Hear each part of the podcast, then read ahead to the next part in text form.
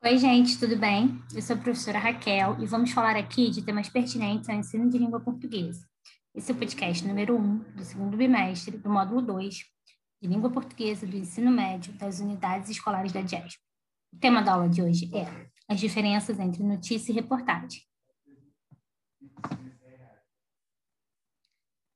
Bom, notícia. O que é a notícia? Né? Ela relata acontecimentos recentes que despertam a atenção do público para que seja notícia, o assunto precisa ser relevante, ou seja, tratar de um assunto que deve chamar a atenção do leitor, digno de ser noticiado, um acontecimento que foge à normalidade.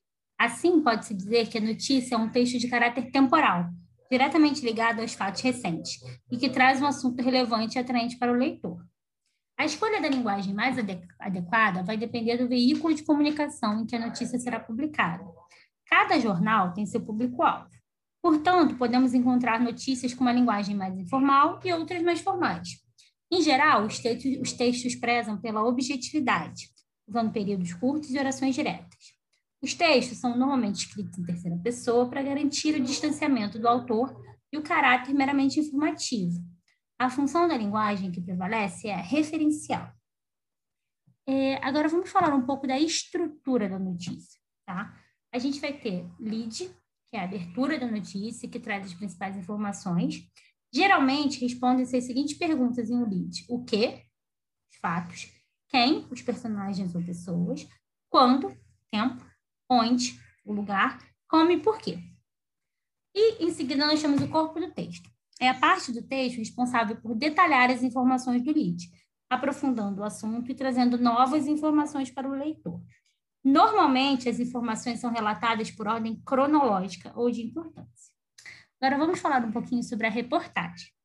A reportagem é definida pela intenção comunicativa, pois sua função é, primeiramente, informar, ou seja, levar a notícia ao leitor, e por isso sua proposta se baseia em fatos.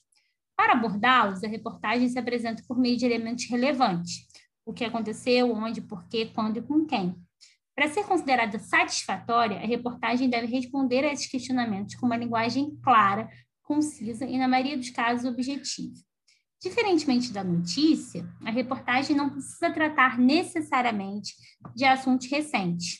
Enquanto a notícia trata de um caso específico, a reportagem fala de um tema mais amplo.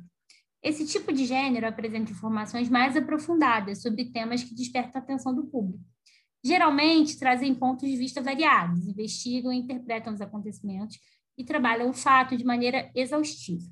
Podem apresentar tabelas, dados estatísticos, mapas e entrevistas. Antes de serem publicadas, as reportagens passam por uma apuração detalhada das informações. Bom, agora que nós vimos a diferença entre notícia e reportagem, já é hora de você colocar em prática através de exercícios. Um bom trabalho e até breve.